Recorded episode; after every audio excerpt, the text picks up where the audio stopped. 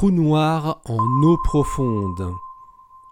Un roman de Éric Simon.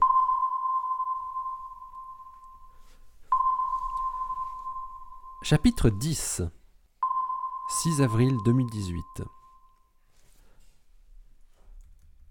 Paul restait muet, le téléphone collé à l'oreille, les yeux hagards. Cela faisait trois jours que personne n'avait réussi à joindre l'équipe du LMT au Mexique. Trois jours sans aucune nouvelle, alors que la campagne devait avoir commencé la veille. Trois jours d'angoisse et de stress. Puis la nouvelle était arrivée sous la forme d'un appel du consulat américain à Puebla. Le minibus qui emmenait l'équipe de Orizaba, où il logeait, jusqu'au sommet du volcan, avait été arrêté par un gang mafieux juste avant la montée. Il venait d'être libéré après des négociations avec la police locale. Il n'y avait aucun blessé, heureusement, mais les autorités de Puebla interdisaient jusqu'à nouvel ordre de se rendre sur le Sierra Negra. Le LMT était l'installation radioastronomique probablement la plus mal située pour ce qui concernait la sécurité de ses utilisateurs. Le Mexique, et l'État de Puebla en particulier, étaient ravagés par l'essor des cartels de narcotrafiquants et de trafiquants en tout genre. La région du parc national de Pico de Orizaba était notamment prisée par les trafiquants de pétrole, qui avaient trouvé une jolie source de revenus sans risque en détournant le pipeline qui passait au pied du Sierra Negra. Mais le Large Millimeter Telescope était aussi l'un des radiotélescopes les plus performants de l'Event Horizon Telescope. Avec sa position suffisamment au sud, il pouvait observer des sources dans le ciel situées dans les deux hémisphères. La grande antenne faisait 50 mètres de diamètre et pouvait observer dans le domaine des ondes millimétriques et submillimétriques, entre 0,85 et 4 mm, exactement ce qu'il fallait pour imager Sagittarius à étoile. Son altitude de 4600 mètres permettait de plus d'obtenir un ciel très pauvre en vapeur d'eau, ce qui offrait des performances inégalées. Paul Grise avait l'habitude de dire que sans le LMT, le HT n'existait pas. La nouvelle qu'il venait d'apprendre disait donc qu'il n'y aurait pas d'Event Horizon Telescope en 2018. Et donc, pas d'image d'horizon de Sagittarius à étoile en vue. Paul était dépité. Heureux que tout le monde soit sain et sauf, mais en colère de devoir subir cet état de fait.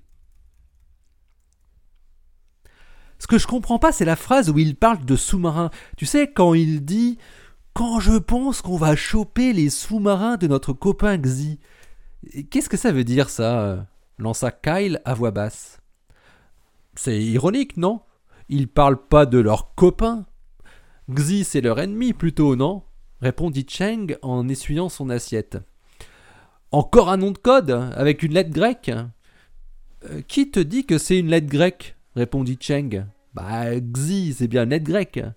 C'est aussi un nom chinois. Ah ouais, c'est même le nom de notre président. Ah ouais, bah oui, Xi Jinping, on l'appelle aussi Xi Dada. Ça veut dire tonton Xi. Mais attends, mais c'est peut-être ça Il parle de sous-marins chinois mais, mais quel rapport avec les données de Ice Cube? Je vois pas là. non, ça peut pas être ça, ça veut rien dire. Au fait, ça veut dire quoi choper demanda Cheng, qui ne maîtrisait pas encore toutes les subtilités de la langue argotique. Ah, choper, ça veut dire euh, attraper. On peut dire euh, j'ai chopé un rhume. Ou même euh, j'ai chopé cette fille. Pour dire, enfin bon, tu vois ce que je veux dire. Mais moi, je dis jamais ça. Hein. Je vois, je vois. Donc, ces types sont en train de faire quelque chose pour attraper des sous-marins d'un ennemi qui s'appelle Xi. Tu sais, en Chine, on a beaucoup de sous-marins. Hein. C'est possible que ce soit ça dont ils parlent. Je crois qu'on a quatre sous-marins qui peuvent lancer des missiles à tête nucléaire et au moins cinq qui sont des sous-marins d'attaque. Mais bon, euh, c'est encore rien hein, par rapport aux États-Unis.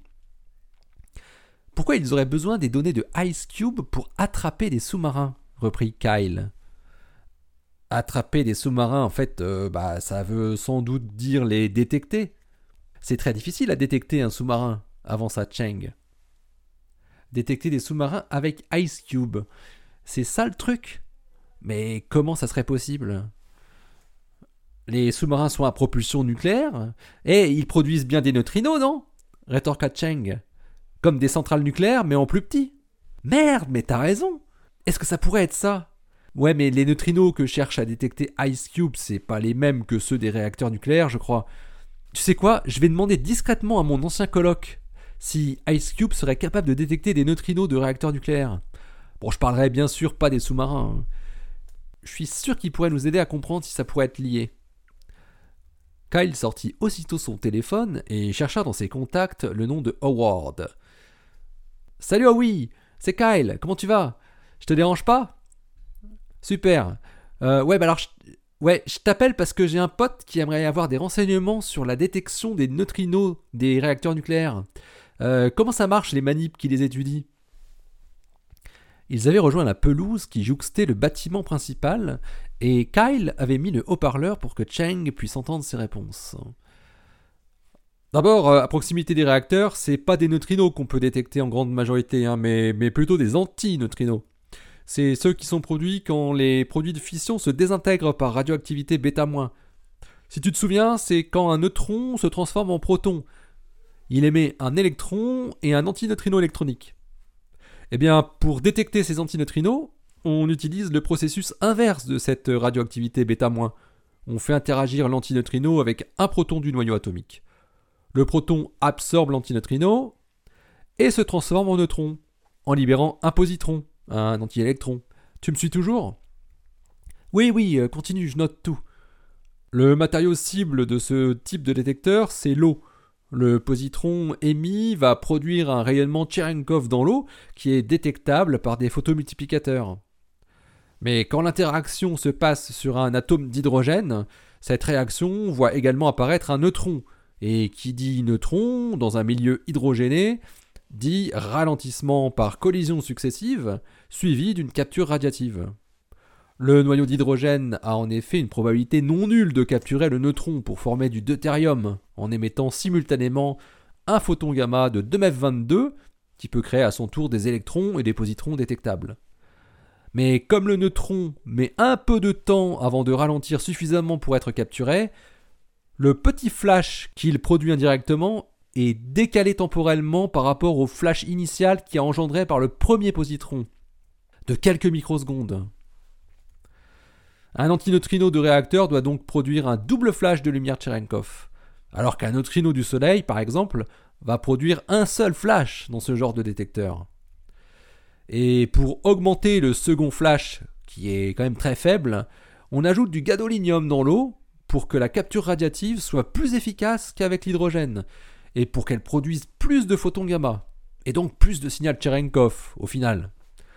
Parce que les noyaux de gadolinium émettent une foultitude de photons gamma en cascade au moment de leur capture d'un neutron.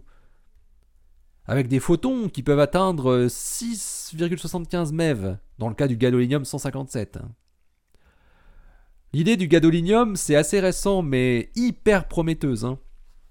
Je ne sais pas si tu te souviens de tes cours de physique nucléaire, les isotopes gadolinium 155 et gadolinium 157 sont les noyaux atomiques qui possèdent les plus grosses sections efficaces de capture neutronique thermique que l'on connaisse.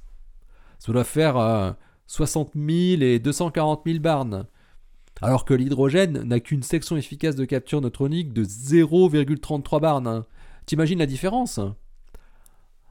Ok, ouais, c'est quels détecteurs ceux qui sont en pointe sur ces méthodes de mesure des neutrinos? Auprès des réacteurs nucléaires euh, Le plus abouti aujourd'hui, c'est sans doute euh, Super Kamiokande, qui va devenir bientôt Hyper Kamiokande. Il n'a pas été conçu pour détecter les antineutrinos des réacteurs, mais il a été adapté pour détecter ceux qui sont produits par un faisceau et, euh, aussi par les supernovas. Et c'est les mêmes énergies, tu vois. Sinon, il y a aussi les détecteurs chinois de Diabei, qui eux euh, travaillent directement avec des antineutrinos de 6 réacteurs nucléaires. C'est toujours le même principe? Euh, Pour les Chinois, c'est un peu différent. Il y a toujours du gadolinium, mais c'est un peu plus simple qu'au Japon. Ils n'utilisent pas de l'eau, mais directement un liquide scintillateur. Ils ne cherchent pas à voir l'effet Cherenkov des particules secondaires, mais directement leurs interactions avec le liquide organique, qui font une scintillation. Cheng faisait signe à Kyle en montrant son pouce levé. Et Ice Cube lança Kyle. Ah non, Ice Cube, ça n'a rien à voir. Hein. Dans Ice Cube, on ne peut pas détecter les antineutrinos des réacteurs. D'abord, on n'a pas de réacteur à proximité, mais en plus, c'est impossible. Pourquoi? Le détecteur n'est pas fait pour ça. On regarde que l'effet Cherenkov qui est produit par des électrons ou des muons secondaires qui sont produits par des neutrinos électroniques ou mu. Ça n'a rien à voir. Et puis, on travaille pas du tout dans les mêmes gammes d'énergie. Hein. Howard ne s'arrêtait plus. Il poursuivait. Notre seuil en énergie dans Ice Cube, c'est 5 GeV. Et l'énergie maximale des antineutrinos des réacteurs, c'est à peu près 5 MeV. Tu vois, on est à un facteur 1000. Et même dans les évolutions prévues du détecteur, on ne va pas aller dans le sens d'un abaissement de l'énergie seuil de détection. Non, ça serait plutôt le contraire. On cherche avant tout à détecter des neutrinos les plus énergétiques qui existent, les plus mystérieux, quoi. Et je dis pas que les neutrinos des réacteurs n'ont pas leur part de mystère, mais bon, euh, l'anomalie qui a été trouvée depuis pas mal de temps va finir par être expliquée hein, par un phénomène très banal, hein, j'en suis sûr. Ok, je comprends. Euh, oui, j'avais entendu parler de cette anomalie des neutrinos des, réacteurs. C'est d'ailleurs sur ça que mon pote va travailler, euh, de ce qu'il m'a dit. Bon, merci pour toutes ces infos, oui. Hein. Si jamais mon pote a d'autres questions, est-ce que je peux le renvoyer vers toi? Bon, je pense que tu m'en as dit assez, mais bon, on sait jamais. Bah, pas de problème, Kyle, tu peux compter sur moi. Tu peux lui filer mon numéro ou mon mail, hein, pas de souci. Super, merci encore. À plus. Kyle raccrocha. Alors, t'en dis quoi? Bah, on s'est répondit le jeune chinois. C'est pas du tout ce qu'on croyait.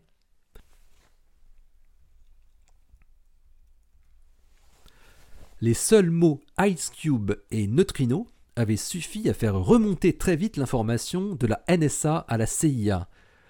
Le téléphone de Kyle Leonard avait été sonorisé comme celui de Cheng Li, son principal collaborateur. L'analyste Jeff Nordling, qui suivait le dossier, avait rédigé une courte note explicative à destination de la hiérarchie. Le général Hughes convoqua tout de suite le général Shapiro. Qu'est-ce que c'est que ce merdier lança le haut gradé en tendant la note au conseiller scientifique. Après avoir lu la page attentivement, Shapiro s'éclaircit la voix. Euh, on a une bonne nouvelle et une mauvaise nouvelle, mon général. La mauvaise, c'est que ces petits jeunes sont en train de chercher l'origine de ce qu'ils ont capté, et ils vont peut-être finir par trouver. Et la bonne, c'est qu'ils étaient tout près, mais maintenant ils s'en éloignent. Ce que je vois surtout, c'est que toute cette opération n'a servi à rien du tout. Vous avez un spécialiste qui explique clairement qu'on n'avait aucune chance de détecter ces foutus sous-marins chinois et russes avec votre cube de glace au pôle sud. Excusez-moi mon général, mais ça c'est aussi une bonne nouvelle. Quand l'analyse des données qu'on a terminée il y a 8 mois n'avait rien donné de probant, on pouvait encore avoir un doute sur l'efficacité de la méthode. Mais maintenant, on sait pourquoi on n'avait rien vu. Non mais vous vous foutez de moi, Shapiro Vous m'avez pondu un rapport d'expert il y a un an qui disait explicitement que ça marcherait. Après l'opération et l'analyse des données, vous me disiez que ça n'avait rien donné, blablabla, blablabla. Et maintenant, vous venez me dire qu'on vient de comprendre pourquoi? Alors qu'il suffisait juste de demander à un étudiant de Fermilab et il vous aurait tout de suite expliqué que c'était impossible. J'ai fait confiance à un grand spécialiste des neutrinos, Peter Conway de la National Geospatial Intelligence Agency. Vous m'excuserez d'avoir considéré que c'était plus pertinent que de faire appel à un étudiant. Ah bah la preuve, un beau résultat. Et ça a été analysé aussi à la NGA. Ah, ils sont forts les mecs là-dedans, hein. Ah, c'est des spécialistes aussi? Ça fait peur, hein éructa le général Dukes. Je crois que les données étaient secret défense. Ils ne savaient pas d'où elles venaient, répondit Shapiro. Ouais, évidemment.